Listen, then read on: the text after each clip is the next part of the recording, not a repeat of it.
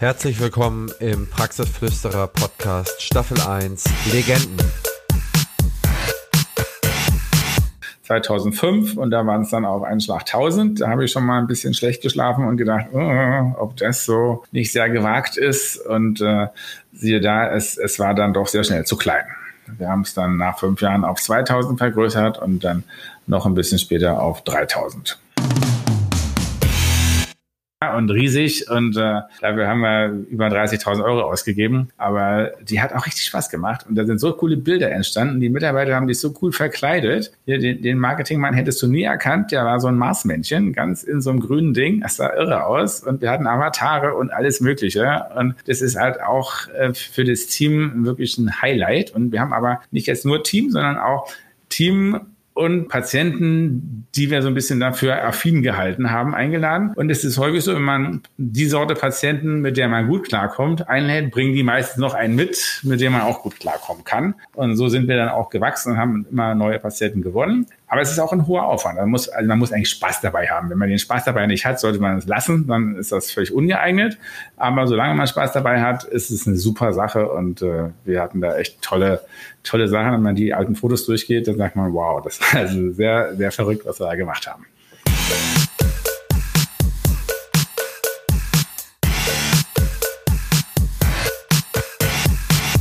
Dr. Stefan Ziegler Inhaber und Gründer von Q64 in Berlin, hat die auf einem Standort bezogen größte Zahnarztpraxis in Deutschland geschaffen. Fast 200 Mitarbeiter auf 3000 Quadratmeter sprechen für sich. Wie er es gemacht hat, in der kompetitivsten Stadt Deutschlands über 7000 Neupatienten im Jahr zu gewinnen, rauschende Fests zu veranstalten, beeindruckende Vernissagen zu gestalten und außerdem noch seine Mitarbeiter mitzunehmen und die über viele Jahre zu fördern und dabei zu halten, erzählt er mir im heutigen Podcast. Es ist ein besonders interessanter und facettenreicher Podcast geworden. Stefan erzählt aus dem Nähkästchen, erzählt, wie er es gemacht hat, gibt spitzenmäßige Tipps für diejenigen, die ebenfalls planen, eine Zahnarztpraxis zu bauen oder ihre Zahnarztpraxis zu erweitern. Für mich ist Stefan sehr beeindruckend und er erhält von mir den nicht ganz unbescheidenen Titel Der Größte. Viel Spaß beim Zuhören.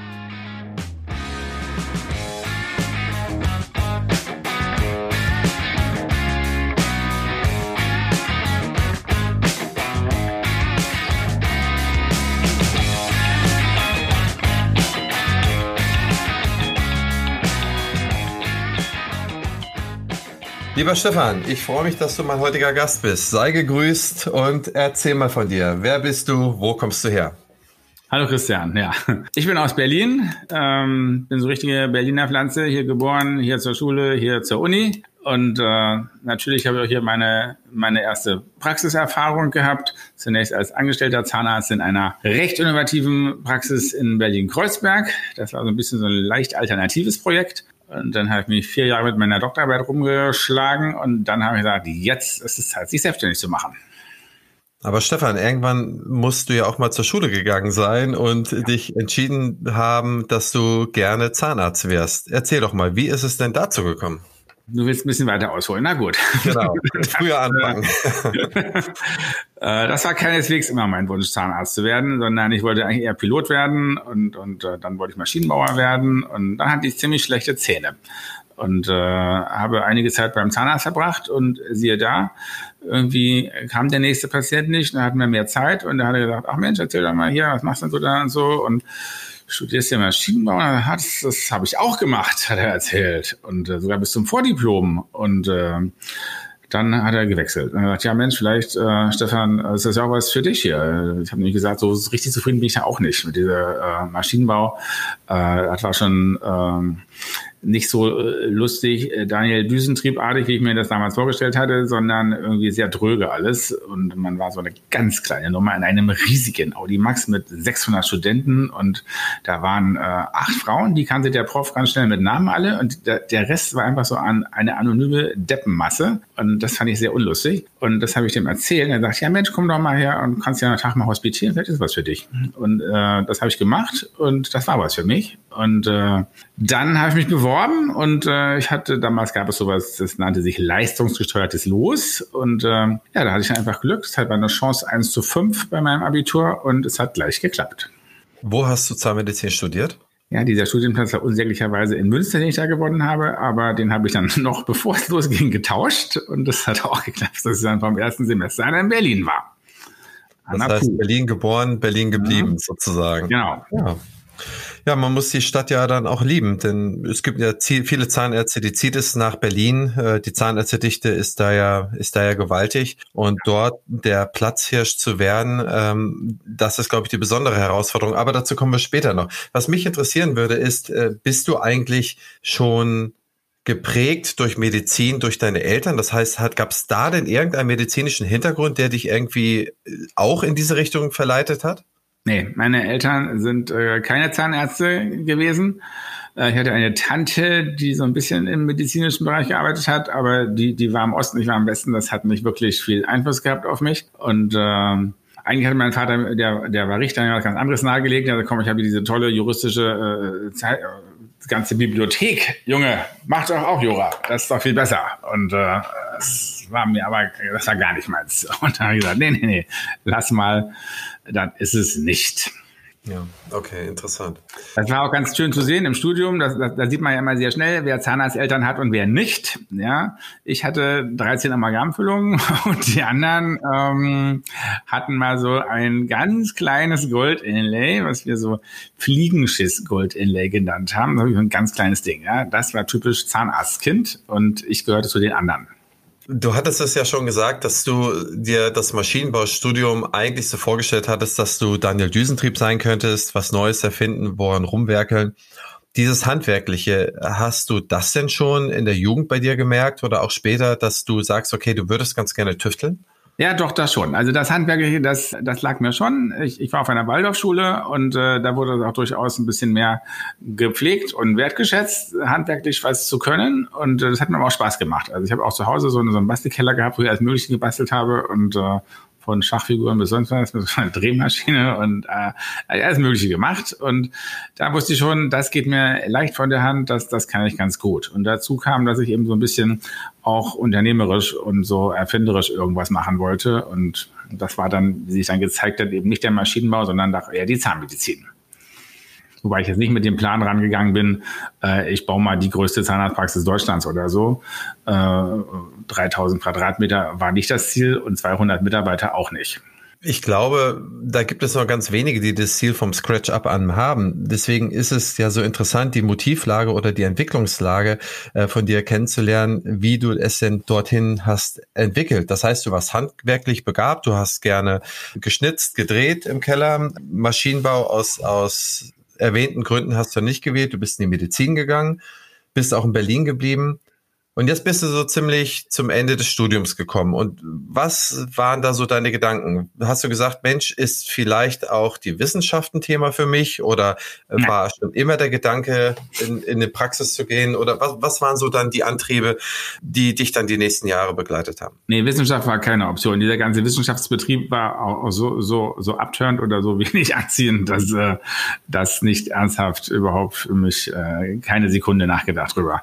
Es war klar, die eigene eigene Praxis ist das Ziel. Das war von vornherein äh, für mich sehr, sehr sicher und klar vor Augen. Äh, nun musste man halt erst irgendwie angestellt sein und ja, okay, machst das Beste draus, suchst dir was Innovatives. Und äh, das hat auch sehr schnell geklappt. Also äh, ich habe mir da schon ähm, früh Gedanken gemacht und mich auch beworben und äh, das kam dann tatsächlich zu einem Bewerbungstermin einen Tag nach meinem Staatsexamen und äh, das war ganz gut verlaufen und ich war noch wirklich in Hochstimmung. Dieses fürchterliche, nervige Studium endlich zu Ende und endlich irgendwie frei, nicht einer, der mir alles sagt, was du machen musst und so. Aus diesem Zustand des Uneigentlichen endlich raus dass ich da irgendwie sehr gut rübergekommen bin und äh, die mich sofort eingestellt haben. Nach einem Tag des äh, Nichtstuns gleich wieder beschäftigt war. Okay, das fing ich am nächsten Tag an, aber dann irgendwie drei Wochen später ging es dann auch los.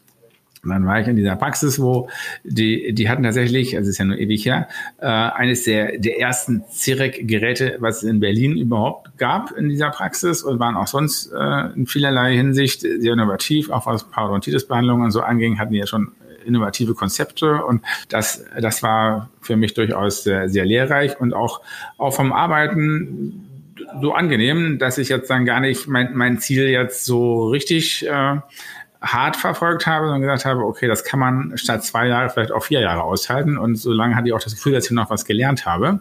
Und obendran habe ich nebenbei eben promoviert. Das hieß, dass ich in, nach der Arbeit äh, so eine universitäre Einrichtung da noch gefahren bin, was ich als sehr unlustig empfunden habe. Die Arbeit hat mir viel mehr Spaß gemacht. In welchem Jahr war das? Oh. Weiß ich nicht. Das ist sehr lange her. Mindestens 30.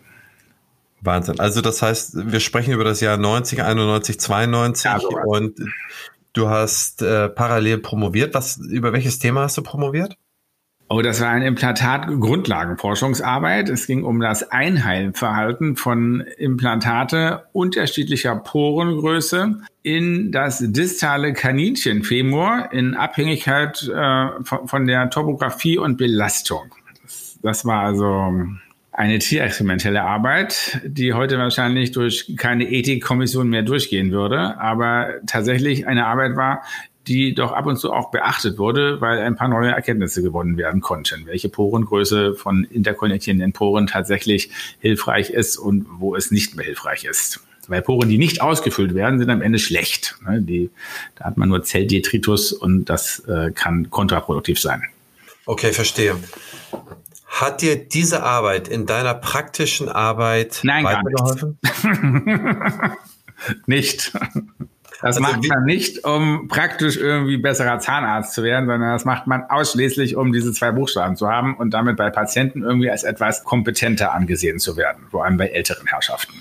Das heißt, es hat, es hat immer noch den Marketing-Effekt. Und du siehst, hast du damals denn Kollegen gehabt, die nicht promoviert haben, dass es für die ein negativer Marketing-Effekt war im Verhältnis zu dir, wo du promoviert hast? Kann man immer schwer sagen, ob trotz oder wegen das dann funktioniert hat. Nicht? Also ist keine saubere wissenschaftliche Antwort möglich. Aber äh, ich würde sagen, es, äh, es fühlt sich einfach gut an. Es wird gut angesehen.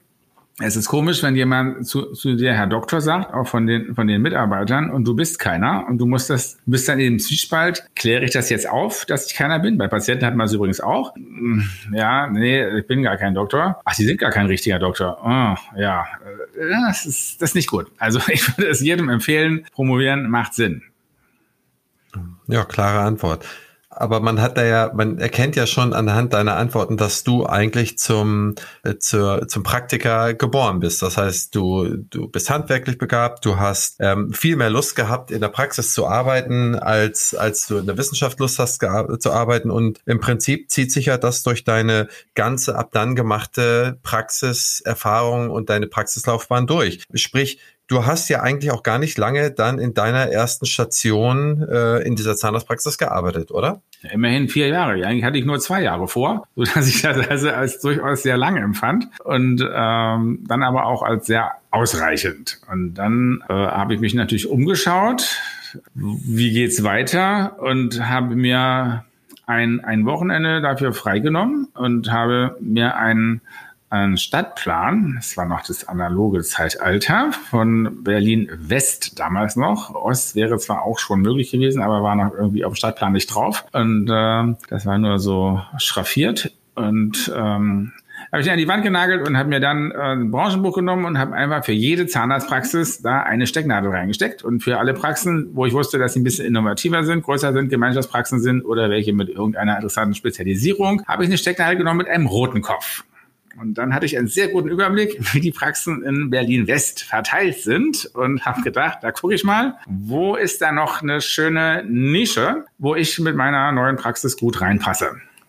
Und äh, jetzt kommt die Überraschung. Diese Nischen, also diese weißen Flecken, wo irgendwie keine Nadel weit und breit war, äh, hatten alle schwerwiegende Nachteile. Es gab überall Gründe, dass man da nicht sein wollte. Und dann da so ein Mist hier, die ganze Arbeit gemacht. Und äh, habe dann eine Anzeige gelesen von einem Zahnarzt, der seine Praxis in Wilmersdorf verkaufen wollte, und zwar im Zentrum von Wilmersdorf.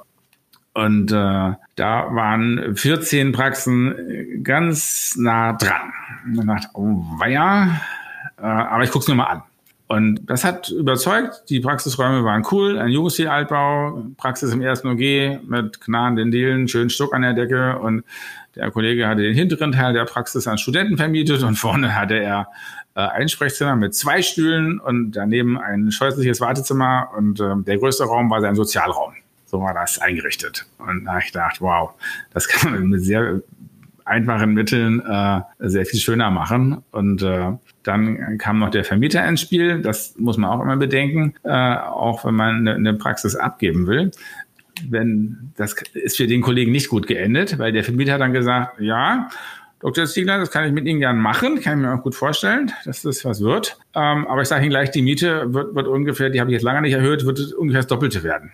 Ja, ja, mein Businessplan schon mal wieder irgendwie völlig überholt. Und da musste ich natürlich zu dem Kollegen gehen und sagen, wissen Sie was? Wir müssen jetzt neu über den Kaufpreis reden und der wird übrigens jetzt die Hälfte werden.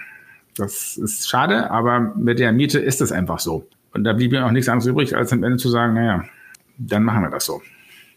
Weil jeder andere hätte genauso gerechnet und äh, damit war die Praxis nur die Hälfte wert. Also, was lernt man daraus? Ich habe alles falsch gemacht, weil die Praxis, meine Hauptpraxis ist gemietet. Aber ich habe natürlich jetzt einen ganz langen Mietvertrag gemacht mit ganz vielen Optionen, die ich einseitig ausüben kann. Und damit habe ich für 35 Jahre das Thema nicht. Also ich habe von Anfang an für meine ganze berufliche Tätigkeit äh, den Mietvertrag gestrickt am, am Beginn das Ende bedacht. Das ist immer wichtig. Und meinen neuen Standort in Potsdam, da habe ich die Immobilie gekauft, weil das noch viel besser ist. Sein eigener Vermieter zu sein, ist zwar steuerlich nicht so schlau, aber äh, praktisch ist es sehr gut, weil man investiert wahnsinnig viel Geld in fremde Substanz und das das ist immer unwägbar und wie bei meinen äh, ersten Praxisverkäufer zu sehen war eben auch wirtschaftlich ungeschickt. Das heißt, die Praxis in Wilmersdorf, das ist auch die Praxis geworden, die später aus der später Q64 entstanden ist.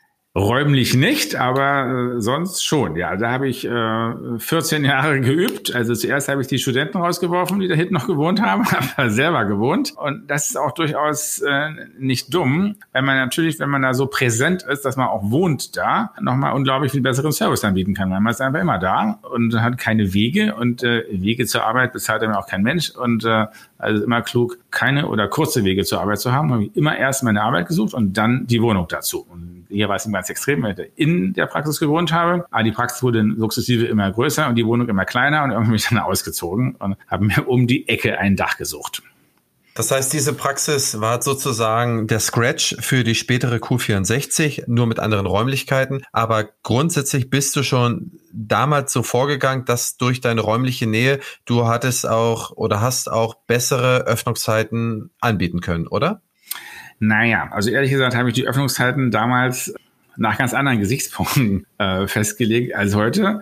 Ich war 29, als ich diese Praxis gegründet habe. Und äh, das Entscheidende waren die interessanten Abende in meiner Diskothek, wann die sind. Und äh, das äh, habe ich dann jeweils so gelegt, da waren auch in der Woche interessante Abende, dass äh, ich jeweils an dem Tag drauf erst um zwölf angefangen habe. Das war gar nicht patientenorientiert, sondern das war einfach für mich optimiert, wie es für mich super gepasst hat. Und äh, das habe ich auch eine ganze Weile gemacht. Und dann hatte ich irgendwann einen Assistenzzahnarzt und dann haben wir natürlich so gemacht, dass der dann, wenn ich nicht da war, dann der früh angefangen hat und wir uns da gegenseitig auch ein bisschen ergänzt haben. Und äh, richtig, ähm, da kamen noch ein paar Zwischenstufen, dann ist, ist der, der, der Nachbar da gestorben und dann habe ich diese Wohnung noch dazu bekommen, dann habe ich die Praxis noch vergrößert und irgendwann war an diesem Ort dann es eben aus mit vergrößern. Mehr ging da nicht und dann habe ich angefangen, ähm, nicht sofort einen neuen Ort zu suchen, sondern habe gesagt, wie kann man das noch effektiver nutzen? Und äh, da entstand dann die Idee, warum eigentlich nicht sieben Tage das nutzen? Ich bezahle ja auch sieben Tage die Miete, warum soll ich nicht sieben Tage da arbeiten und für den Patienten einen ganz besonderen Service anbieten? Also es war so eine Mischung aus aus der Not eine Tugend gemacht, aber auch eben schon auch an Patienten gedacht, wie kann man es attraktiver machen. Das war nicht automatisch für Mitarbeiter attraktiv. Das ist es dir auch klar. Äh, die sagen natürlich nicht, juhu, wenn du ihnen vorstellst, dass wir übrigens demnächst sieben Tage die Woche arbeiten und sie jedes dritte Wochenende die Freude haben, dabei zu sein. Und zwar von Freitag bis Sonntag. Die Wochenendschicht. Ja, das kann ich mir vorstellen. Eine Herausforderung. Ich denke, da warst du ja auch so ziemlich der Erste. Das, kannst du dich noch erinnern, in welchem Tag, in welchem Jahr du die sieben Tage Woche eingeführt hast? Ja, es war so zwei, drei Jahre vor, vor Ende der, der Praxis in, in Wilmersdorf, also ungefähr 2003. 2003. Und äh, da haben wir dann gesagt, das äh, machen wir mal als ein Experiment und äh, mir ein ganz spezielles Schichtsystem ausgedacht. Das war mal auf einer sehr langweiligen Heimfahrt von einer Fortbildung in Hamburg. Das weiß ich noch ziemlich gut. Da habe ich mir überlegt, wie kann man das anstellen, äh, dass sich für die Mitarbeiter das irgendwie Spaß macht. Also dass man irgendwie eine gute Zeit zum Leben hat und eine gute Zeit zum Arbeiten hat und hat mir dann ein, ein Schichtsystem ausgedacht, was aus einer Wochenschicht und einer Wochenendschicht besteht. Die Wochenschicht ist Montag bis Donnerstag und die Wochenendschicht ist Freitag bis Sonntag. Und das Highlight, dazwischen ist immer eine Woche frei. Ja, das ist der Kracher. Was ist der Nachteil? Der Pferdefuß an der Geschichte, den man natürlich auch mal gleich sagen muss, ist, dass die wenigen Tage lang sind. Länger als eigentlich gesetzlich erlaubt. Ja, es geht nur mit einem gegenseitigen Commitment, den Mitarbeiter das auch wollen. Sonst kann man es knicken, man kann es niemals durchsetzen. Ich musste also ein Einvernehmen herstellen, dass die Mitarbeiter sagen, wow, das hat für uns auch einen Charme.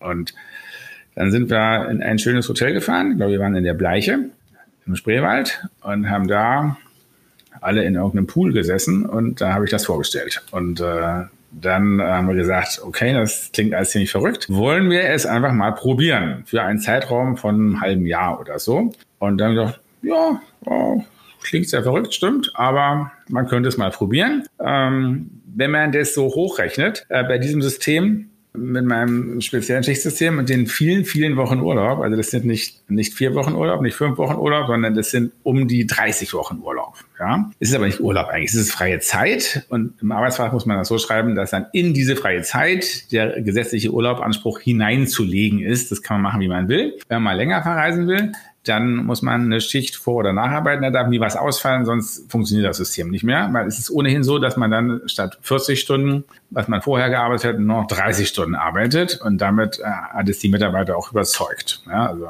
es ist aber gleichzeitig sehr effektiv. Man, man arbeitet dann schon sehr, sehr im Flow und man hat viel weniger äh, sinnlose Fahrzeit. Also meine Praxis wohnt sowieso nicht, aber die meisten wohnten ja ein bisschen weiter weg. Und für die war das schon ein überlegenswerter Vorteil, dass man einfach viel weniger Tage äh, anreisen muss und dafür die wenigen Tage eben lang und effektiv arbeitet und dann eine ganze Woche frei hat. Das ist so, wow. Ja, man arbeitet sehr intensiv, aber man hat auch mal intensiv Zeit für was anderes, ja. Manche Kollegen haben es genutzt zum Fortbildung machen, manche zum Promovieren, manche irgendwelchen Hobbys zu frönen oder einfach in die Welt zu fahren oder einfach so gucken, wie ist gerade das Wetter, wenn es hier schlägt, wo ist es eigentlich schön? Da kann man schnell hinfliegen das hat schon großen Charme. Also damit sind wir sehr gut gefahren und äh, das haben wir dann auch an den Kudamm mitgenommen, nachdem dann trotz sieben Tage Schichtsystem in der alten Praxis dann zu klein geworden ist und dann auch keine weiteren Optionen mehr waren. Zwei Fragen dazu. Hattest du die Idee für dieses System auf dieser Fortbildung in Hamburg? Nein, auf Oder hast du, die, die hast du dir unabhängig von der, der Fortbildung, hattest du die, ja. du hast das nicht irgendwo gelesen? Nein. Denn tatsächlich Nein. sind diese, diese Arten von sieben Tage ähm, Arbeiten mit dieser eine Woche frei und dann sehr intensive, sehr lange Tage, das ist etwas, was ich so seit vielleicht drei oder vier Jahren beobachte, dass das gemacht wird. Aber vor 20 Jahren oder vor 15, 16 Jahren habe ich das noch nirgends gehört, noch nicht ansatzweise. Das heißt, du hast es vor 20 Jahren eingeführt und kurzer Vorgriff, macht ihr das immer noch so? Heutzutage? Ja, machen wir noch so, aber es ist mittlerweile nicht das einzige Arbeitszeitmodell. Du einst dass es äh, für Mütter mit Kindern unter Umständen nicht optimal ist und deshalb gibt es also auch andere Modelle. Äh, in haben wir jetzt Früh-Spätschicht getestet, das funktioniert auch, das hatte ich ja heute gerade, und Frühschicht gemacht, also von von 6 bis 14 Uhr und danach kommt halt ein anderer. Und äh, es hat auch einen Charme, aber eigentlich ist es für mich nicht so, so effizient, weil das äh, ist immer schwieriger, einen zweiten zu finden, der den Raum dann auch so richtig nutzen mag. Und also dann gibt es Leute, die einfach nach nach zehn Stunden irgendwie sagen, oh, da tut mir der Rücken weh und kann ich nicht. Und da sage ich, hm, man kann auch so sitzen, dass man es kann, ja, und man muss aber mit der Lupenbrille und die ein bisschen abwinkeln, dass man dann gerade sitzt und so. Gibt viele gute ergonomische Fortbildungen auch, das kann man machen, aber wenn es dann trotzdem eben ähm, im Grunde reicht eigentlich schon, dass man ein bisschen Sport macht, nicht? wenn man ehrlich ist. Äh, wenn ich nicht zum Sport gehe, merke ich meinen Rücken auch, äh, trotz der guten Lupenbrille und allem. Aber wenn ich das einigermaßen regelmäßig mache, es reicht schon ab und zu schwimmen gehen oder ein bisschen Muckibude, dann ist es okay. Dann macht das eigentlich nichts aus. Jedenfalls bei meinem Rücken. Vielleicht ist es nicht für alle Rücken. Also ich akzeptiere das, wenn jemand sagt, kann ich nicht, dann äh, trennen wir uns nicht, sondern dann finden wir andere Lösungen und verwässern leider eigentlich dieses schöne Schichtsystem. Bist du denn offen bei deinen Mitarbeitern für diese Kurse? Das heißt, wenn jemand sagt, ich möchte ergonomisch arbeiten lernen, äh, kann er so eine Fortbildung über dich oder über Q64 besuchen? Ja, erstmal erkläre ich einfach selber. ich denke, das ist, was ich gelernt habe zu, zu dem Thema und was meine Erfahrung über äh, mehr als 25 Jahre Zahnarzt äh, dazu gebracht hat. Aber wenn jemand mit einem besonderen Wunsch kommt, zu einer neuen Koryphäe gehen zu wollen, dann sage ich auch, das sollten Sie unbedingt tun, aber berichten Sie uns danach. Ja, das möchte ich dann vom ganzen Team bitte wissen, was Sie Neues gelernt und mitgebracht haben, was vielleicht für andere auch interessant sein kann. Und so machen wir das eigentlich immer bei Fortbildung. Das ist ja, wenn jetzt nicht was ganz Spezifisches, was nur einer gebrauchen kann in einer spezifischen äh, Spezialisierung, dann wird das immer danach im Zahnärzte-Meeting allen berichtet. Interessant. Weißt du noch, wie viel, auf wie viel Quadratmetern hast du, bevor du gewechselt bist in die neuen Räumlichkeiten, seinerzeit behandelt? Das waren, nachdem die, die Praxis um die Nachbarwohnung vergrößert waren, ungefähr 300 Quadratmeter. Wir sind dann an Kudam gezogen 2005 und da waren es dann auf einen Schlag 1000. Da habe ich schon mal ein bisschen schlecht geschlafen und gedacht, oh, ob das so nicht sehr gewagt ist. Und äh, siehe da, es, es war dann doch sehr schnell zu klein. Wir haben es dann nach fünf Jahren auf 2000 vergrößert und dann noch ein bisschen später auf 3000. Bist du denn aus diesem sehr langfristig geschlossenen Mietvertrag, den du ja selber damals geschlossen hattest, bei der Übernahme der Praxis denn so ohne Probleme rausgekommen? Äh, bei der ersten Praxis? Ja. Nee, der war nicht so langfristig. Das war der für die zweite Praxis, der langfristig war. Aus der ersten habe ich ja gelernt. Das war mein, mein Lehrlingsstück sozusagen. Und da hatte ich so einen ganz normalen Mietvertrag. Der war dann, der lief auch noch zu dem Zeitpunkt, was auch gut ist, weil das kann man, und wir hatten ja auch eine, eine Klausel verhandelt, was natürlich auch immer wichtig ist, äh, eine Einstiegsklausel, dass ein, ein neuer Kollege, gegen den kein wichtiger Grund vorliegt, dass es nicht werden kann, weil er jetzt irgendwie schon äh, äh, mehrere Jahre im Gefängnis war oder so, dann äh, geht das. Und das ist auch sehr wichtig. Du konntet ja also einsteigen und ich hatte nicht das Problem, dass man da wieder ein großes Diskussionsthema über die Miete mit dem Vermieter hatte. Gut, und aus deinem äh, Learnings hast du dann halt in 2005 mit der Gründung, also mit der 1000 Quadratmeter Gründung und später Erweiterung, hast du da im Prinzip das so gemacht, wie du es eingangs geschildert hast, mit, mit diesen sehr langen. Ja, auch, und auch, was noch wichtig ist, äh, ich jedem empfehlen kann, äh, man weiß ja nie, ob man dann Lust hat, das noch weiter zu vergrößern, aber es kann ja sein. Und äh, das ist immer dann interessant, wenn eine angrenzende Fläche frei wird, dass ich meinem Vermieter immer gesagt habe, wenn etwas Angressendes frei wird, bitte mich immer zuerst fragen. Und äh, ich hätte das gerne auch als irgendwie Vormietrecht oder so eingetragen. Das ist juristisch nicht so ganz einfach. Aber wenn du den Vermieter nicht aktiv ärgerst, dann fragt er dich sowieso und äh, hat er auch immer gemacht. Und ich habe fast immer Ja gesagt. Das heißt, du bist in welchen äh, Geschossen? Ich habe angefangen im, im sechsten OG und einem Teil vom fünften OG. Das Haus hat nur sechs Stockwerke am, am Kudamm. Und äh, das Schöne war, im sechsten war noch so eine Dachterrasse und angrenzend war jemand mir eben zuvor gekommen, der den anderen Teil da schon gemietet hatte. Und da habe ich gesagt, also wenn der aussieht, dann bitte unbedingt sofort Bescheid. Es hat eben fünf Jahre gedauert, dann war er raus und dann konnte ich da eine schöne Abrissparty feiern und dann haben wir diese Räume dann anschließend umgebaut, auch mit den gleichen Architekten, sodass das am Ende wirklich ein bisschen aussieht wie aus einem Guss. Wenn du hier reinkommst, würdest du nicht denken, du würdest nicht erkennen, wo ist jetzt alt und wo ist neu. Das ist nicht zu sehen. Das heißt, du bist in zwei Stockwerken, du bist im fünften und im sechsten. Ja, das war dann äh, der Anfang. Dann wurde im fünften eine angrenzende Fläche frei, dann haben wir da vergrößert und jetzt wurde das ganze vierte OG frei vor zwei Jahren und dann haben wir das noch dazu genommen und das, äh, ja, das war so eine scheußliche Büroetage, wo man wirklich auch nichts gebrauchen konnte. Man musste alles rückbauen und bis auf die Rohdecke eigentlich und alles neu machen.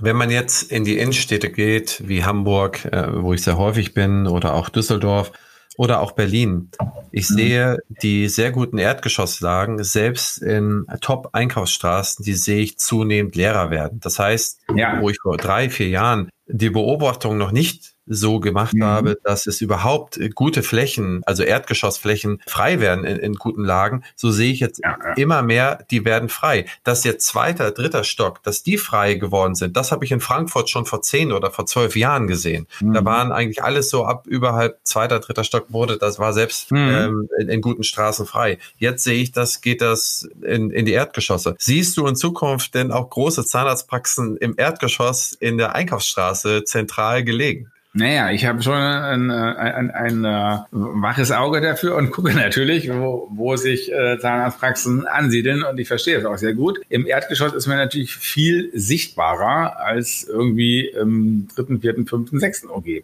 wo wir jetzt sind. Das ist ernsthaft zu überlegen. Also am Kudamm ist es nicht zu überlegen, weil hier kostet die, die Miete im EG einfach das Sechsfache von der, was es oben kostet das macht wirtschaftlich keinen Sinn. Aber ich untersuche gerade eine andere Lage für eine mögliche Satellitenpraxis. Äh, das ist tatsächlich EG. Also ich kann mir das durchaus auch vorstellen. EG ist keineswegs dumm, wenn es so gut sichtbar ist und noch ein bisschen äh, da ein paar Leute langlaufen, dann ist das interessant. Und der weitere Vorteil ist, dass man unter EG in der Regel einen Keller hat, wo man sehr schön alle Leitungen verlegen kann, die man nicht dann unter der Decke verlegt, sondern noch an den richtigen Punkten durchbohrt und dann hat man das oben, wo man es braucht. Nicht? Das hast du in keinem anderen Geschoss so einfach. Ja, das stimmt. Möglicherweise sind die Zahnarztpraxen oder auch andere dezentrale Arztpraxen ja auch die Rettung der Innenstädte. Ich meine, die Läden gehen dann nun mal raus und ich spreche selber mit für Zahnarztpraxen mit, mit großen Vermieterorganisationen und mhm. die gehen so derartig in der Miete auch in Erdgeschosslagen runter. Ich habe sogar jetzt schon Angebote gesehen, wo die 50 Prozent der letzten Miete genommen haben, die dem vorherigen Ladengeschäft aufgerufen worden ist. Ja, also glaube nicht, dass wir es alle Lagen äh, retten können und wollen. So ein Umzug ist immer sehr teuer. Aber grundsätzlich wird man sicherlich zukünftig mehr Zahnärzte in, in EG-Ladenflächen oder Büroflächen sehen. Das glaube ich schon auch. Sehr interessant. Also ihr seid jetzt auf 3000 Quadratmeter. Jetzt erzähl mal, was sind eigentlich die Schwerpunkte von Q64? Das Spannende ist, dass wir eigentlich äh, keinen haben und auch keinen haben wollen, weil wir wollen die Praxis sein, die alle Spezialisten unter einem Dach vereinigt. Und da gibt es jetzt nicht eine Spezialisierung, die herauszuheben ist, sondern eben die Besonderheit ist, dass egal was du hast, du findest hier den Spezialisten. Ja, wir haben Spezialisten, die sind richtig für Kiefergelenk, so ganz krasse Nischen, die wir gut bedienen können. Wir haben jemanden, der ganzheitliche Zahnheilkunde gut bedienen kann, gleichzeitig auch noch Heilpraktiker ist. Wir haben einen Master of Science Parodontologie, der in dem Thema sehr gut ist. Wir haben zwei Mundkiefer-Gesichtschirurgen. Der, der eine ist, zusätzlich auch noch Dermatologe, der andere ist zusätzlich auch noch HNO-Arzt. Das ist auch sehr cool, dass man also so eine angrenzende Disziplin dann noch mit drin hat. Das ist jetzt ganz neu. Und dann haben wir natürlich äh, eine große Kinderabteilung, also nicht natürlich, wir haben sie. Hat erst ganz klein angefangen und weil ich ein bisschen zögerlich war, ob das eigentlich äh, wirtschaftlich schlau ist, aber man kann da durchaus auch etwas Geld verdienen. Und äh, außerdem ist es natürlich eine gute Marketinggeschichte, weil die Kinder haben ja alle Eltern und Großeltern, die sie auch meistens mitbringen. Und so kommt man von den Kindern immer auch zu der ersten Familie. Das also auch, wenn man mit der der Kinderabteilung direkt nicht viel Geld verdient, ist indirekt doch schlau ist, eine zu haben. Wir haben inzwischen sieben oder acht Kinderzahnärzte, die sich da äh, sehr, sehr schön um die kleinen Kinder bemühen und auch mit viel Erfolg und mit speziellem Equipment. Die haben dann noch Lachgas und ein, ein irres Kinderwartezimmer mit einem Kino, was wir jetzt gerade nicht richtig nutzen können. Nur noch eine Familie. Aber das kommt ja hoffentlich wieder. Und da gibt es ein Aquarium, da gibt es Fische, da gibt es äh, Computerspiele mit immer der neuesten Konsole und allem, was Kinder so attraktiv und spannend finden. Aber auch die Eltern. Für die Waldorfeltern haben wir auch etwas. ein äh, Formikarium. Das ist also eine Anlage, wo Blattschneideameisen leben und unsere alten Blumensträuße zerschneiden und äh, damit einen Pilz füttern. Das ist echt echt cool anzusehen. Und äh, das macht den Kleinen auch Spaß und auch den Großen. Und ähm, das ist also ein großer Teil dieser letzten Etage, die wir dazu genommen haben. Und äh, dann haben wir eine auch mittlerweile stark gewachsene kieferorthopädische Abteilung. Da sind jetzt drei Kieferorthopäden. Eine ist noch im, im Mutterschutz, also eigentlich sind es vier. Und die brauchen immer relativ viele Sprechzimmer, weil sie immer gleichzeitig in mehreren arbeiten. Was wir übrigens sonst nicht tun. Ich bin kein großer Fan davon, als Allgemeinzahnarzt durch drei Zimmer zu springen. Das finde ich total uneffektiv. Äh, wir machen das genau umgekehrt. Man kann sich zu dritt ein Zimmer teilen. Das ist wirtschaftlich tausendmal besser. Ja, das sind nur so, so ein paar von unseren Spezialisierungen, so die Idee, was wir hier so machen. Ein wichtiger Punkt ist auch, dass wir das Labor mit drin haben. Das finde ich auch immer sehr wichtig, dass die, äh, die Meisterin auch mal mit an den Stuhl kommen kann und der Patient auch runtergehen kann. Da ist auch noch ein kleines Fotostudio mit drin, dass man also richtig wie Fotografen das professionell machen, äh, mit verschiedenen Hintergründen und so da richtige Fotos machen kann, die auch wirklich reproduzierbar sind, dass man immer das gleiche Licht hat und nicht mal scheint die Sonne, mal nicht und dann sieht es jedes Mal ganz anders aus und die dunkle Farbe mit Sonne sah da eigentlich heller aus als die neue Farbe ohne Sonne. Ja, das ist nicht so ein schöner Erfolg. Jetzt sehe ich auf 3000 Quadratmeter, wie viele Behandlungszimmer bei dir? Ich glaube, es sind ungefähr 30. 30. Das heißt, du hast. Wir äh, bauen gerade ein paar neue Prophylaxezimmer. Ich glaube, es sind dann noch, noch, noch fünf dazu. Wie viele Zahnärzte arbeiten bei dir an der Q64? Das sind auch 30. Das kann man sich leicht merken. Okay. Wobei es eben welche gibt, die mehrere Zimmer haben und welche, die sich eben ein Zimmer teilen. Und äh, auch alle möglichen Zwischenlösungen, Zahnärzte, die in, in Teilzeit arbeiten, weil sie Mütter sind. Und das äh, Zahnmedizin wird eben weiblicher, das wird hier auch durchaus äh, akzeptiert und äh, dementsprechend passen wir uns da auch an. Das sind 30 Zahnärzte und wie viele äh, Mitarbeiter arbeiten insgesamt an dem Standort? Also an, an diesem Standort am Kudamm sind es 180, in Potsdam sind es nochmal 20. Das ist ja, das ist ja eine gewaltige Zahl an einem Standort habe ich auch so. Ich glaube, das ist Deutschland. Du siehst sie auch nicht alle gleichzeitig. die sind ja nicht gleichzeitig da, das weil sie vollkommen klar. Dichten ja. arbeiten. Und da sind natürlich auch sehr viele unterstützende Funktionen bei. Ähm, alles, was man so als äh, kleiner Zahnarzt in Einzelpraxis so selber gemacht hat. Ja, ähm, Glühbirne tauschen. Äh, da habe ich halt einen Hausmeister, der sich darum kümmert und ähm, eine Putzfirma, die alles putzt. Ja, wenn eine Klopapier alle war, habe ich das früher eben selber schnell hingehängt, wenn es nicht mehr da war und passiert mir das gesagt hat. Ja. Ähm, das ist ja alles ein bisschen anders. Oder äh, wir haben über 80 äh, Computerarbeitsplätze. Einer ist immer kaputt. Ja, da macht unbedingt Sinn, einen, einen ganz täglich tätigen IT-Mann zu haben, der dann immer zur Stelle ist, wenn irgendwas da nicht funktioniert. Das kann äh, schnell große Schäden machen und der muss auch das Ganze so sicher machen, dass, dass da nicht jeder reinhacken kann und so weiter. Also das ist ein ganz wichtiger Punkt. Dann haben wir zwei Hausmeister, die dafür sorgen, dass nicht nur die Glühbirnen, sondern auch alles andere, die auch mal mit dem Farbeimer durch die Praxis laufen und gucken, dass das immer alles frisch und gut aussieht, weil das altert nicht alles so richtig toll, was du hier gesehen hast. Nicht? Das ist so ganz schöne Architektur, aber das äh, ist nicht so, dass, dass man, dass das besonders gut altert. Also da müsste man ganz anders bauen. Da muss man immer hinterher sein. So wie ich das betrachte, bist du mit 180 äh, Mitarbeitern an einem Standort eigentlich die größte Zahnarztpraxis in Deutschland an einem Standort. Ich kenne Überblicke, ja, keiner. aber ich glaube, du überblickst das viel besser, ja. Du bist ja viel mehr unterwegs und äh, ich weiß, dass es natürlich äh, Zahnarztkonstrukte gibt, die mit mehreren Standorten arbeiten und in der Summe viel mehr Mitarbeiter haben. Da gibt es einige, aber an einem Standort glaube ich nach meiner Kenntnis nicht. Ich habe auch, wir haben 3200 Mandate und ich kann jetzt keins herkramen, was an die 180 Mitarbeiter an einem Standort rankommt. Also zumindest aus meiner Sicht ist es so. Und ich glaube, darauf kann man schon mal sehr stolz sein. Aber ich glaube, viel beeindruckender wird eigentlich noch die Zahl, wenn man sieht, wie viele Patienten da am Tag behandelt werden, beziehungsweise im Monat. Hast du da eine ungefähre Durchschnittszahl, wie viele Patienten da eigentlich am Tag unter, sagen wir mal, nicht Corona-Zeiten, also unter normalen Bestressungen des Alltags ja. durchgehen? Habe ich nicht so wirklich. Dafür gibt es auch eine, eine extra Funktion. Das ist der kaufmännische Leiter, der könnte dir das sagen, weil er sich damit auch gerade sehr intensiv beschäftigt, das alles ein bisschen äh, nach Kostenstellen äh, zu sortieren und zu automatisieren. Ich, ich weiß, wie viel ich ungefähr habe, aber es ist, das ist sehr unterschiedlich. Äh, kann ich wirklich nicht genau sagen. Also ich schätze, wenn man, wenn so 20 im Durchschnitt arbeiten, haben ihre 15 bis 18 Patienten am Tag, sagen wir mal 20, dann hast du da ähm, 400 Patienten am Tag, da hast du ja. ähm, und das noch sieben Tage die Woche, 31 Tage im Monat, dann kommst du schon auf auch gewaltige Zahlen im Monat und ich glaube nicht, dass die gerade in der Kombination Öffnungszeit und äh, Tagesdurchlauf, dass die irgendwie zu schlagen sind. Das finde ich schon gewaltig. Ja, 12.000, glaube ich, ungefähr. Naja, 12.000 Patienten im Monat müssten das sein. An dieser Stelle erlaube ich mir den Hinweis auf den heutigen Podcast-Partner CGM Z1 Pro. Stefan und Q64 arbeiten mit CGM Z1. CGM gehört seit vielen Jahren nicht nur den MDAX an, sondern ist auch einer der Marktführer für Zahnarztsoftware in Deutschland. Das System ist modular aufgebaut und schafft somit die Möglichkeit für die jeweilige Zahnarztpraxis den Aufbau der Software so vorzunehmen, wie es auf die Zahnarztpraxis passt. So entstehen in den letzten Jahren in Deutschland Großstrukturen oder Strukturen, die an vielen Standorten operieren.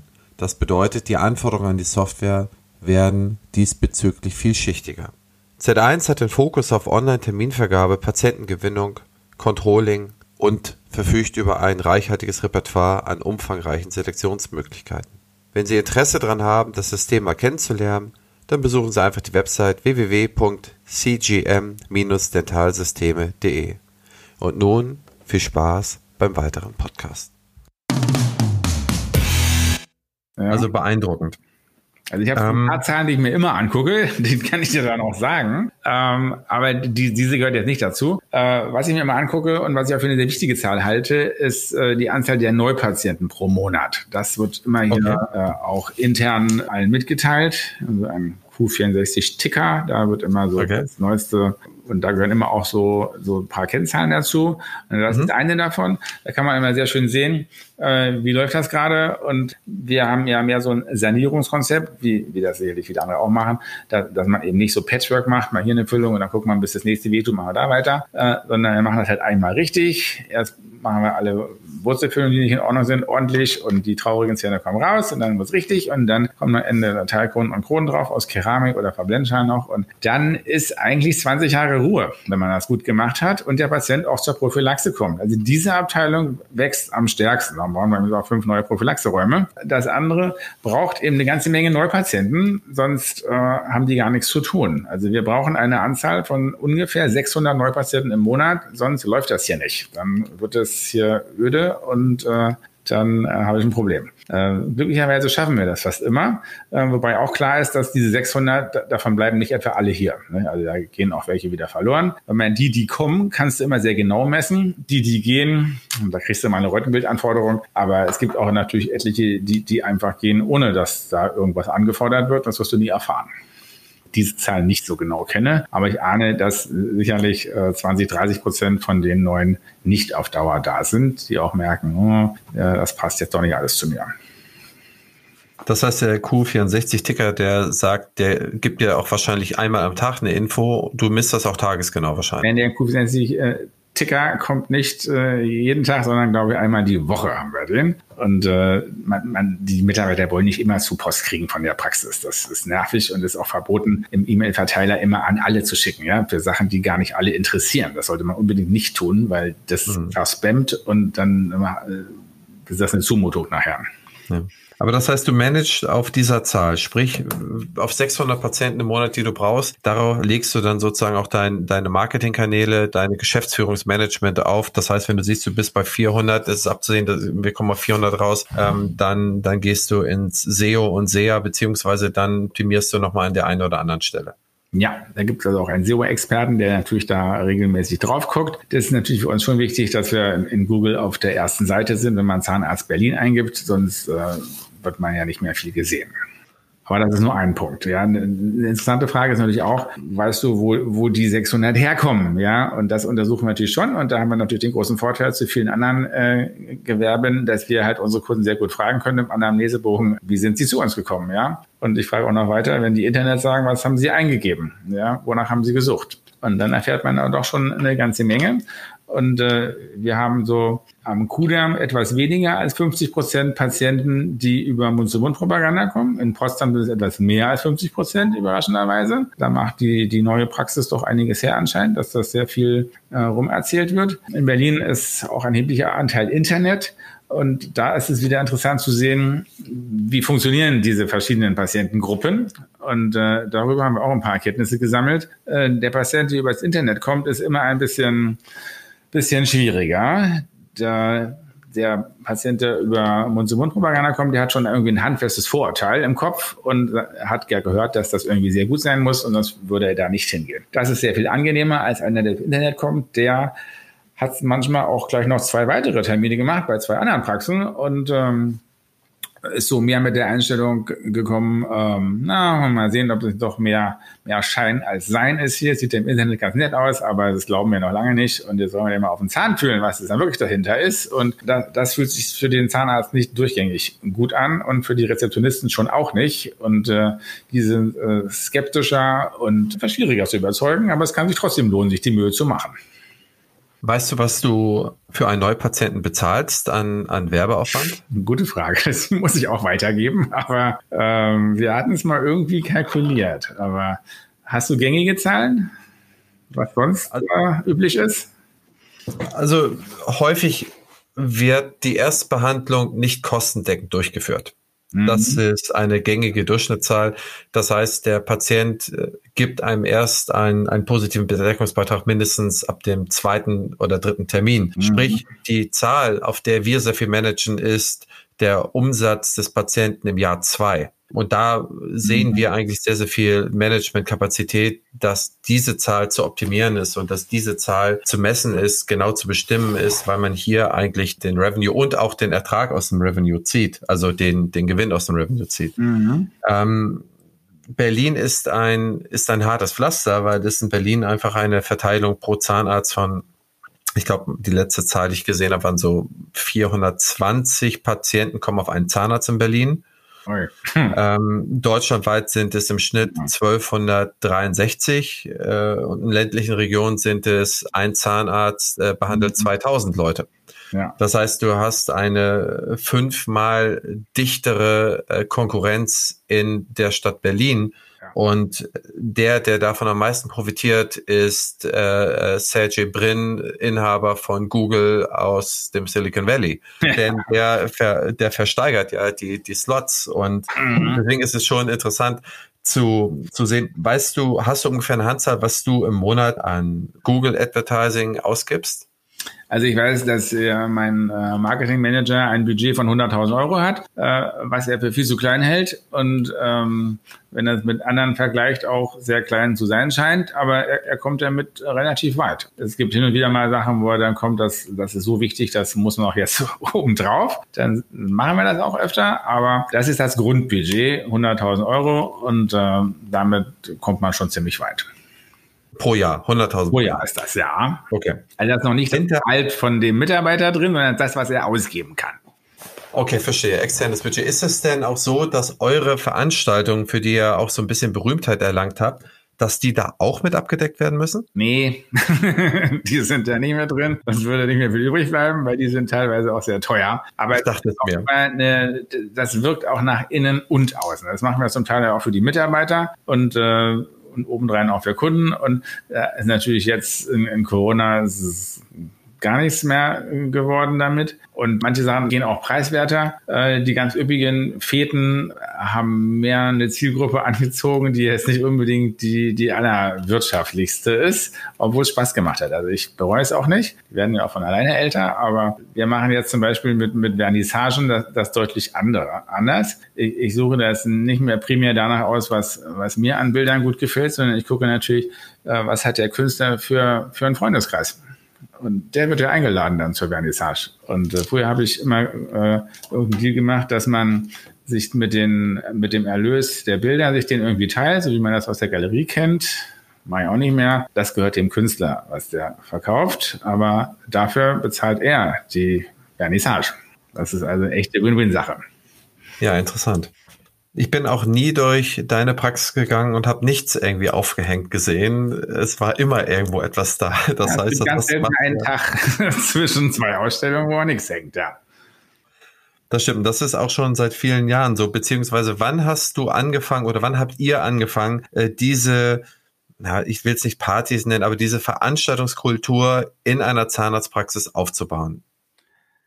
Ich habe mal, äh, während ich noch diese kleine Praxis hatte, nebenbei auch ein äh, Restaurant und eine Bar mitbesessen. Nicht alleine, aber ich war mit der Hälfte beteiligt. Und äh, als Student habe ich für einen Partyservice gearbeitet nebenbei. Und da hat es eigentlich angefangen. Und äh, in dem Restaurant und der Bar konnte ich das dann weiter perfektionieren. Und damit war ich am Ende wirtschaftlich nicht erfolgreich. Also diese Betriebe gibt es nicht mehr. Aber ich habe einiges daraus gelernt und habe dann ähm, die Sachen mitgenommen, die gut funktioniert haben. Und äh, so ist auch die Gastro-Kaffeemaschine hier in den Eingangsbereich gekommen, weil ich das wichtig finde, dass man hier Kaffee frisch braut und nicht aus dem Automaten zieht, weil das einfach so schöne Gastro-Atmosphäre macht. Du hörst, wie Milchschaum geschäumt wird, du riechst auch den frisch gemahlenen Kaffee, das riecht toll, ja. So, das kennt, glaube ich, jeder, wenn man bei Chibo reinkommt das als furchtbares Sortiment, aber es riecht so toll da, ja. Das, das ist einfach ein toller Geruch. Und das haben wir hier auch ein bisschen in Kombination. In dem oberen Wartebereich, da brennt dann auch noch ein Kamin, jedenfalls, wenn es draußen dunkel ist, also jetzt sehr lange. Und äh, das, das macht auch Spaß. Das riecht dann eher ein bisschen nach Holz, man frisch mal einen Kaffee und man fühlt sich eben nicht so wie beim Zahnarzt. Das war uns wichtig, das so zu machen, dass man möglichst mit allen Sinnen sich hier gut aufgehoben fühlt. Es darf niemals nach Desinfektionsmitteln riechen. Es darf keine Bohrergeräusche geben, die man hört. Und es muss so von vornherein eben ganz so ein bisschen auf Wellness eingestimmt sein. Und dann fühlt es sich besser an, man hat weniger so eine Schwellenangst, da, da reinzugehen und das funktioniert eigentlich ganz gut.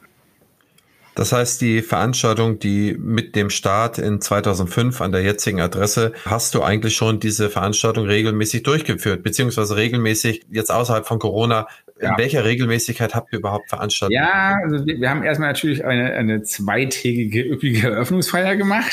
Das war schon äh, äh, großer Spaß. Da kann man das ganze Party-Equipment dann auch gleich nochmal zweitverwerten. Äh, dann haben wir zunächst eigentlich so alle drei Monate ungefähr eine, eine, größere Sause gemacht und die wurden dann auch immer aufwendiger. Und dann haben wir mal eine, eine Après-Ski-Party im Sommer, wo wir so eine Eisbar hatten, wo dann noch Prothesen eingeschmolzen waren, alles Mögliche. Und das Schöne an der Eisbar ist, man muss danach nichts wegräumen. Sie ist dann, da liegen die Prothesen auf dem Boden und der Rest ist im Gully. Und das war cool. Dann hatten wir äh, die Erfahrung gemacht, dass Patienten, die hier reinkommen, gar nicht das sehen, was die Architekten sich gedacht haben. Die Architekten hatten sich gedacht, das würde eine so eine Dünenlandschaft sein, wo die Behandlungszimmer reingeschnitten sind, jedenfalls im sechsten OG. Und äh, das sehen Patienten aber nicht. Äh, man fragt, was, was sehen Sie hier? Weiß nicht, was du gesehen hast. Äh, sagen die, hm, vielleicht eher so eine Art Raumschiff oder sowas. Und ähm, dann sagt, Gut, jetzt äh, lassen wir die Maske fallen. Es ist ein Raumschiff und wir zeigen das jetzt. Und haben eine Space Party gemacht. Die war legendär und riesig und äh, dafür haben wir über 30.000 Euro ausgegeben. Aber die hat auch richtig Spaß gemacht und da sind so coole Bilder entstanden. Die Mitarbeiter haben sich so cool verkleidet. Hier, den, den Marketingmann hättest du nie erkannt. Der war so ein Marsmännchen, ganz in so einem grünen Ding. Das sah irre aus und wir hatten Avatare und alles Mögliche. Und das ist halt auch äh, für das Team wirklich ein Highlight. Und wir haben aber nicht jetzt nur nur Team, sondern auch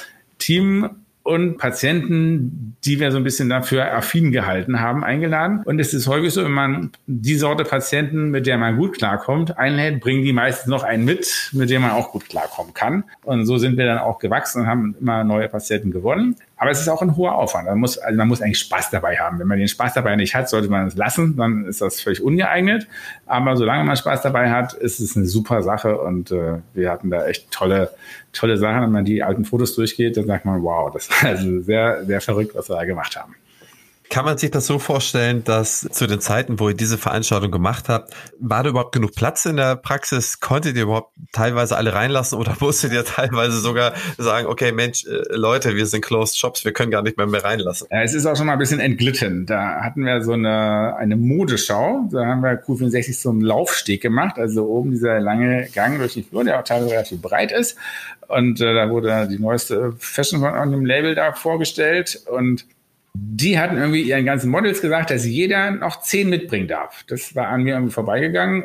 Und die zehn haben dann auch noch irgendwie Leute angerufen. Hey, da kannst du rein, da ist alles for free und äh, tolle Getränke und super Stimmung, gute Musik, kommt doch alle her. Und dann waren plötzlich 800 Leute da und da hat er ein Problem. Dann hat er gesagt, jetzt ist die Tür irgendwie mal äh, zu, nur wenn jemand äh, rausgeht, kann sich jemand rein, sonst äh, entgleitet das komplett. Also da muss man so ein bisschen aufpassen, haben wir was draus gelernt. Also so geht es halt nicht. Und äh, es ist auch nie wieder passiert. Also man muss da ein bisschen das steuern, dann geht das auch.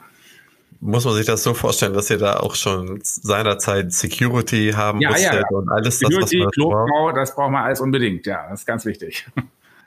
Wahnsinn. Und das ist eine Zahnarztpraxis am Ende des Tages. Weißt du, Stefan, mein bester Freund wohnt in Berlin und der ist auch aus der Gegend hier oben dorthin gezogen.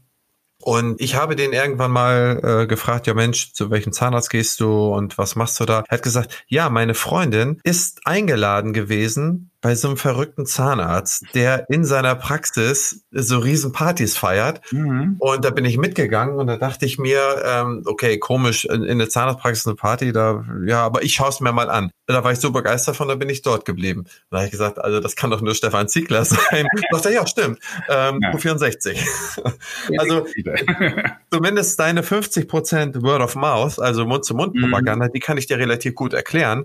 Das heißt, ähm, die anderen 50 Prozent sind ja auch die, die 100.000 plus äh, dann irgendwo kosten. Sehr, sehr interessant. Also ich glaube, das hatte auch sehr viel Zeitgeist zu der Zeit. Du warst nicht nur A, aus meiner Sicht der Erste, der ähm, eine Zahnarztpraxis auch mit, mit einem Lifestyle verbunden hat.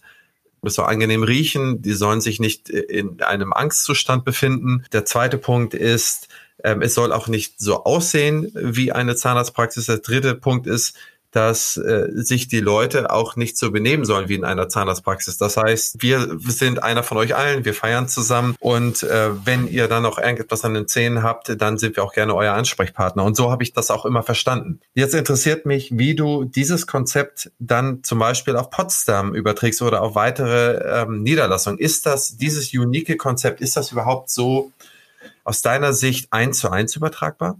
Nee, ist natürlich nicht. Und ich würde mir jetzt hier noch einen zweiten Standort dieser Größe äh, ans Bein binden wollen. Das ist auch sehr viel Arbeit. Ich verbringe so die, die halbe Woche noch am Patienten und die andere Hälfte am Schreibtisch. Und das geht aber auch nur, weil ich gute Mitarbeiter habe, die mir sehr viel Arbeit da abnehmen sonst könnte ich das auch nicht. Und äh, in Potsdam bin ich einen Tag die Woche, das kann man jetzt auch nicht äh, beliebig aufmachen, dass es ja nur sieben Tage gibt. Aber die Idee ist ein bisschen anders. Die Idee in Potsdam ist, so mal zu überlegen, was ist eigentlich besser an einer kleinen Praxis?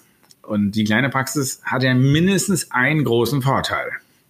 Was ist der große Vorteil der kleinen Praxis? Es ist halt so schön familiär. Ja, das sind ja nur wenige Damen an der Rezeption, eine oder zwei. Und ähm, die, die kennen dann die Patienten irgendwann alle mit Namen, die kennen auch die Geschichte, die wissen, wie sie zusammenhängen. Und das ist jetzt hier am Kudamm pures äh, Roulette auf denselben zu treffen, den du schon mal gesehen hast. Ja? Weil da arbeiten 15 Mitarbeiter an zwei großen Rezeptionen, eigentlich drei sogar. Zwei sind sich so einander gegenüber und äh, um das ein bisschen zu entzerren. Und äh, da kann es eben sein, dass sehr ungeschickt gefragt wird, war, waren Sie schon mal bei uns?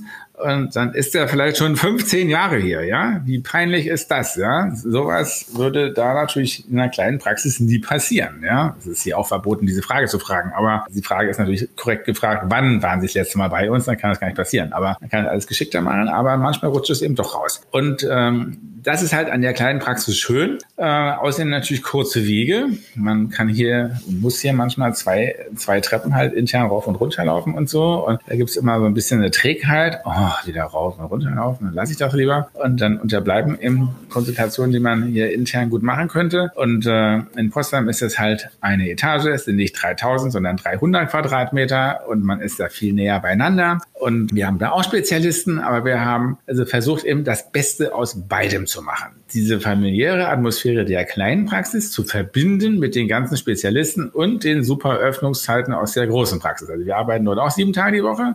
Aber wir haben nicht alle Spezialisten jeden Tag da. Das muss auch nicht, das fällt auch gar nicht auf. Äh, die Spezialisten sind eben dann da, wenn sie gebraucht werden. Und das reicht ja vollkommen. Und von Berlin nach Potsdam ist es auch nicht so weit, immer einen guten Grund nach Potsdam zu fahren. Das ist eh schön.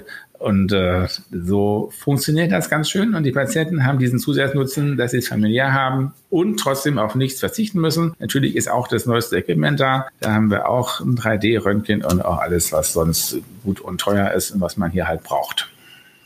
Aber die Marketing-Schiene ist ja sicherlich dann auch differenziert zu fahren, was zum Beispiel die Veranstaltung angeht. Das ist ja wahrscheinlich auch nicht vergleichbar, oder?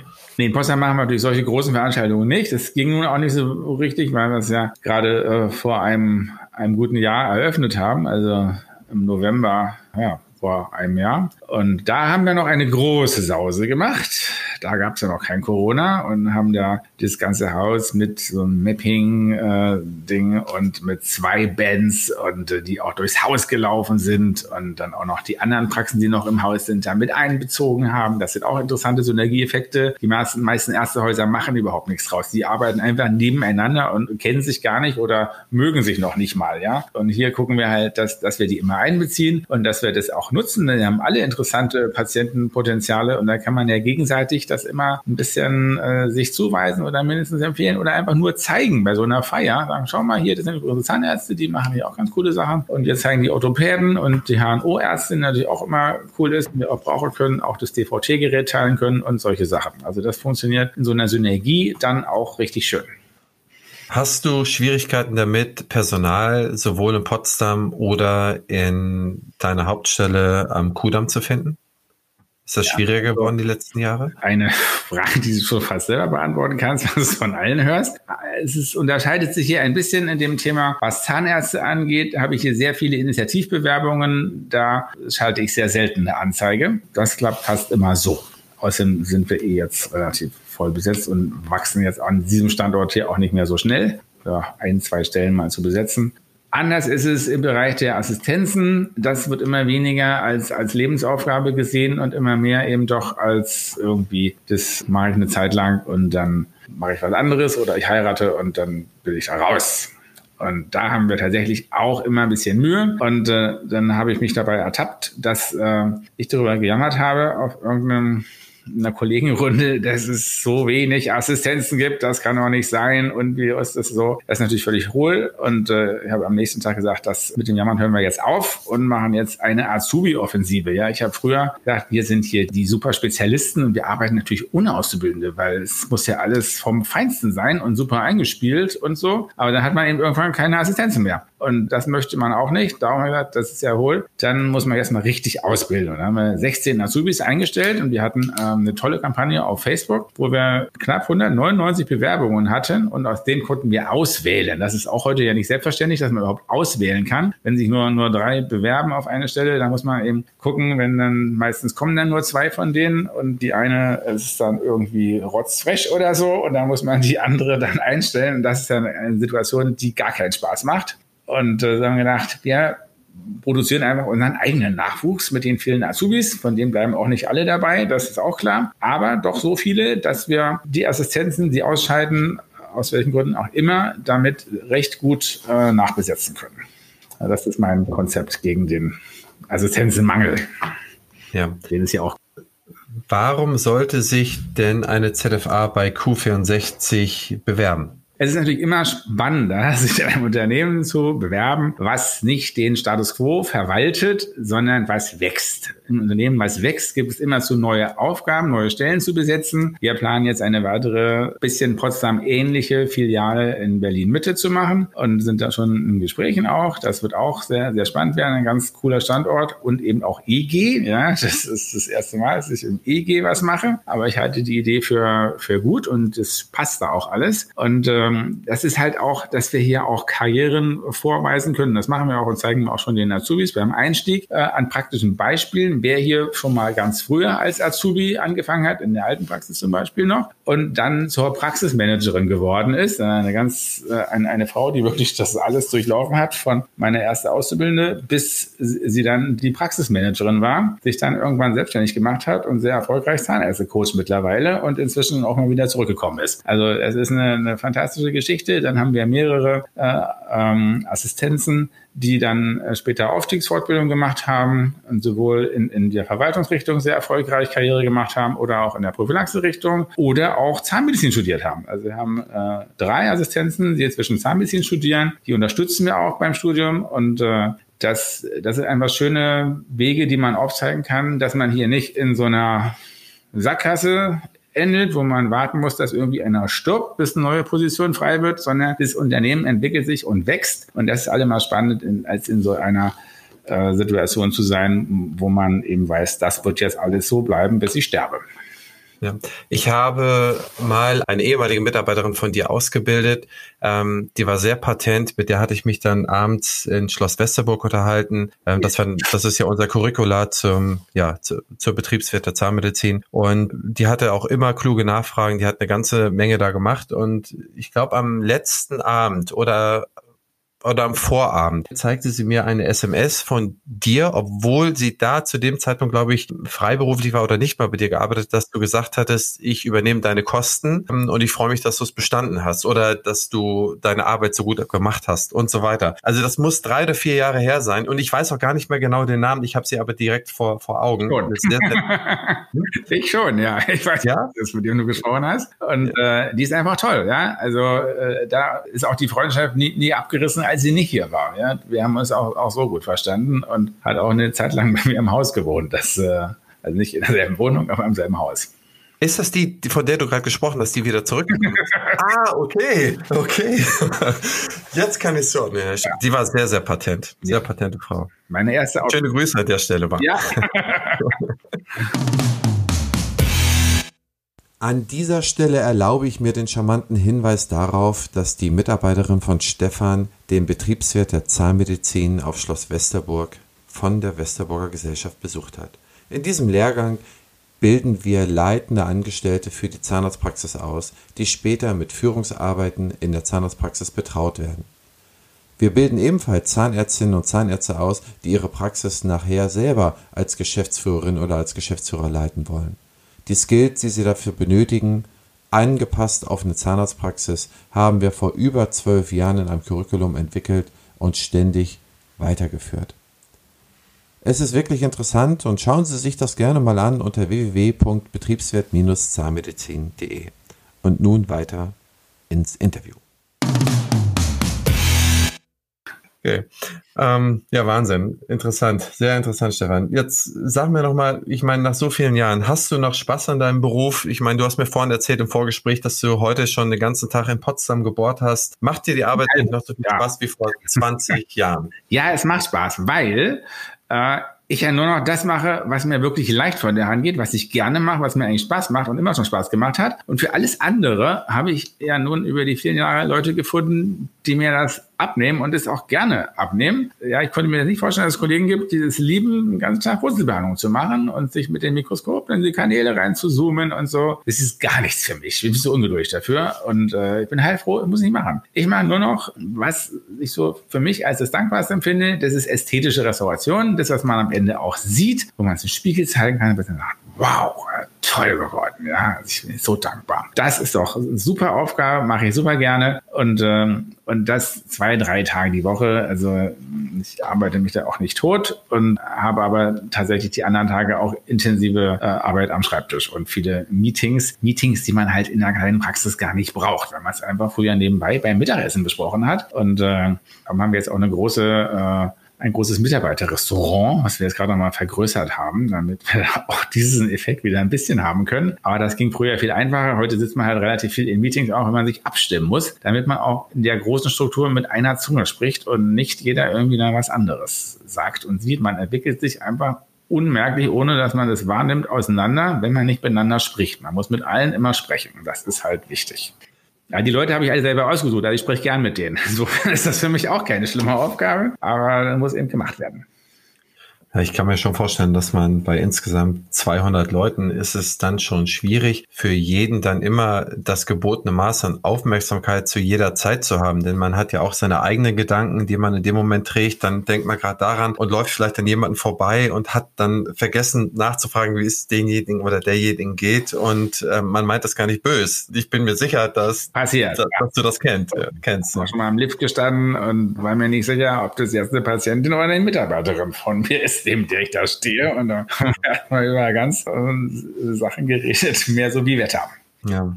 Eine meiner letzten Fragen, die hatte ich mir eigentlich schon vor Tagen aufgeschrieben, habe gesagt, das muss ich den Stefan einfach mal fragen, denn du hast so viele Sachen immer vorgedacht. Du hast eigentlich das erste, ein, ein, mit einem riesigen Marketingbudget bist du in der größten Stadt Deutschlands rangegangen, hast da die größte Praxis aufgebaut und musstest dich immer großer Konkurrenz erwehren und hast dich durchgesetzt vieles richtig gemacht. Wie siehst du denn die Zukunft der Zahnarztpraxis an sich? Jetzt nicht von Q64, sondern wie, wenn du jetzt eine Kugel auf dem Tisch hättest und sagst jetzt, wir haben jetzt das, schreiben das Jahr 2035, wie mhm. könnte da eine Praxis ausschauen?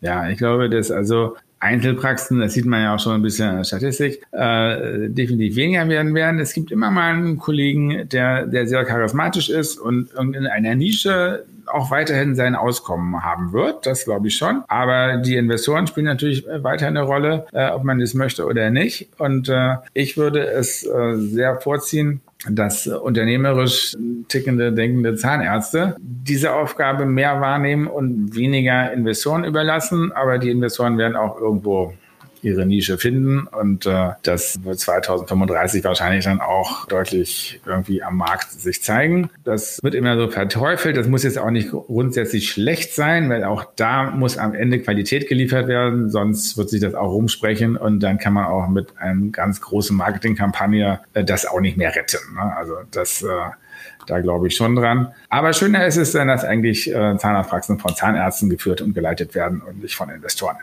Super, Stefan. Ich habe noch zehn Schnellfragen für dich und ähm, ich freue mich, wenn du mir die beantwortest. Da werde ich dir zwei Begriffe zuschmeißen und du entscheidest dich für einen und dann gehen wir in die Schlussformel. Ist das okay für dich? Okay. Spitze. Recherche, Bibliothek oder Internet? Natürlich Internet. Anlage, Sparbuch oder Aktie? Aktie. Hast du einen Aktientipp für mich? Ja, vielleicht Lufthansa.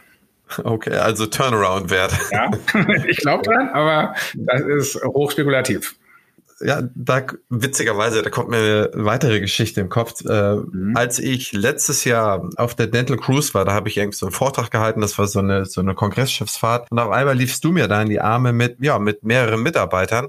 Da habe ich gesagt, Stefan, was machst du denn hier? Wir sind hier im Mittelmeer und du sollst doch eigentlich behandeln. Sagst du, Christian, einmal im Jahr oder regelmäßig, ich hoffe, ich krieg's noch zusammen, äh, zeichne ich einige Mitarbeiter aus, die zum Beispiel ein Jubiläum haben und mit denen mache ich eine besondere Fortbildung. Hatte ich das missverstanden oder ist mir das, äh, oder gebe ich das jetzt unkorrekt wieder? Ja, ist im Prinzip schon richtig. Also äh, Mitarbeiter, die zehn Jahre dabei sind, bekommen regelmäßig diese Fortbildung. Wenn sie nicht besonders gut wären, wären sie nicht zehn Jahre dabei. Also sind es auch gleichzeitig auszuzeichnende gute Mitarbeiter. Und da sagen wir äh, gerne Danke. Ich bin nicht immer selber dabei, aber letztes Mal war ich eben dabei. Und das war auch eine besonders äh, schöne, coole äh, Kreuzfahrt. Ja? Auch die Fortbildungen waren interessant. Die Mitarbeiter sind gar nicht genötigt, äh, diese Fortbildung unbedingt zu machen. Das ist eher freiwillig, weil es ist ja mehr ein Incentive. Auf jeden Fall sehr interessant. Aber auch da liegt ja auch nahe, dass du auf die Lufthansa setzt, weil du ja ähm, auch schon ganz andere Fernreisen mit deinen Mitarbeitern unternommen hast. Das Schiff, ja. Das stimmt. Fortbewegung fern, Zug oder Flieger? Ja, Flieger. Ja, also wenn es nah ist, Zug, aber eigentlich nur Hamburg, danach fliege ich.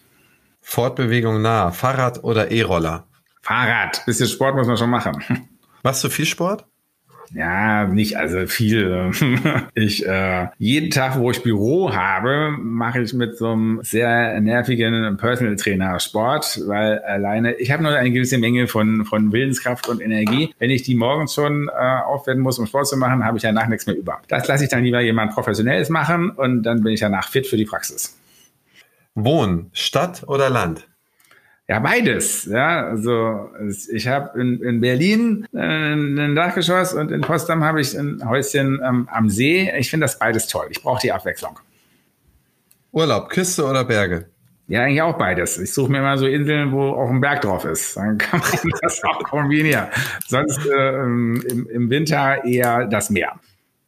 Samstagabend, Netflix oder ARD und ZDF? Naja, neuerdings, äh, eigentlich hätte ich gesagt weder noch, aber äh, hier neuerdings eher Netflix, ja. Kino, Action oder Drama? Auf jeden Fall Action, ja. Drama hast du genug, oder? Ja, das stimmt auch wieder. Einkauf, Amazon oder Innenstadt? Ja, das finde ich eigentlich keine gute Entwicklung, aber ich kann mich da auch nicht ausnehmen. Ich kaufe auch immer mehr bei Amazon äh, und anderen online. Aber meistens landet man am Ende doch bei Amazon, nicht? Das ist äh, nicht schön, aber es ist so. Alle hassen es und jeder benutzt es, ne? Ich hasse es eigentlich auch. Fortbildung, online oder persönlich? Persönlich. Also ich finde, Online-Fortbildung ist nicht halb so gut, bleibt nicht halb so hängen und hat nicht dieses Besondere, was ein persönlicher Kontakt hat. Das fehlt mir sehr. Hm, ja, das glaube ich. Worauf freust du dich in den nächsten zwölf Monaten am meisten? Ja, auf das Ende von Corona natürlich, dass wir wieder Feiern machen können. Wir haben schon eine kleine Rückstellung gebildet für, für neue Feiern, dass wir da wieder haben auch schon Ideen. Tolle 20er Jahre Party steht an, ja, da haben wir schon äh, alles in der Schublade. Das wird äh, sicherlich großartig werden, da freue ich mich sehr drauf. Ich freue mich auch sehr auf unsere neue Praxis in, in Mitte, wenn sie dann kommt. Das sieht sehr, sehr gut aus und das wird mir auch nochmal riesen Spaß machen. Das ist ein lang gehegter Wunsch schon, dass wir nicht nur in West-Berlin, sondern auch in Ost-Berlin präsent sind. Und wir haben festgestellt, dass ein großer Teil der, der Patienten Patienten hier tatsächlich mehr aus dem Osten kommen als aus dem Westen kommt, ja. Aber es ist natürlich auch eine, eine Ehre, dass sie den weiten Weg machen, hierher zu kommen. Aber vielleicht ist es noch schöner, wenn wir den Patienten etwas entgegenkommen können. Manchmal muss man dem Geld auch ein bisschen entgegengehen. Und das wollen wir hier tun. Ja, ja, spitze. Ja, das sind ja zwei Sachen, auf die man sich sehr, sehr freuen kann. Das stimmt. Das sind zwei konkrete Ziele, wo man hinarbeiten kann. Und zu der Praxis 20er Jahre Party, ich kriege ja ab und an mal von euch eine Einladung. ähm, da, da schaue ich gerne mal wieder vorbei. das können wir gerne machen, ja. Super.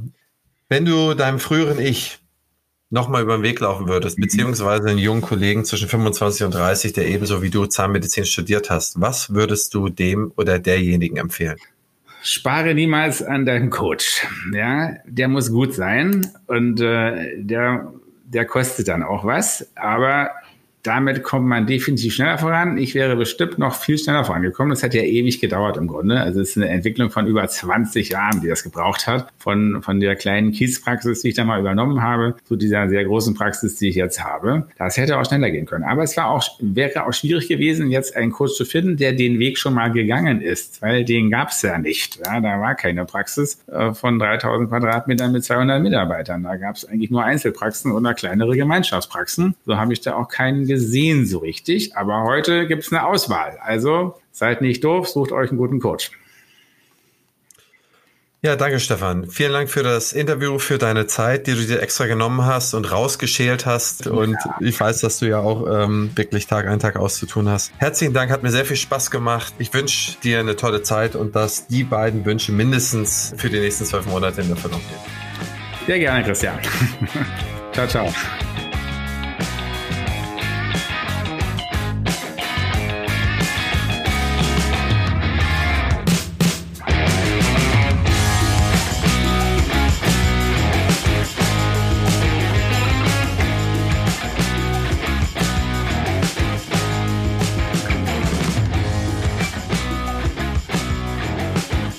Publisher dieses Podcasts ist die Opti Health Consulting GmbH, deren Geschäftsführer ich bin. Opti berät Zahnarztpraxen in den Bereichen Praxisgründung, Praxisabgabe, Prozessoptimierung, Organisationsentwicklung, Personal, Marketing, betriebswirtschaftlichen Dingen und Co. Wenn Sie Interesse an uns haben, schauen Sie auf unserer Website www.opti-hc.de oder schreiben Sie mir eine Mail henrizi www.podcast.de.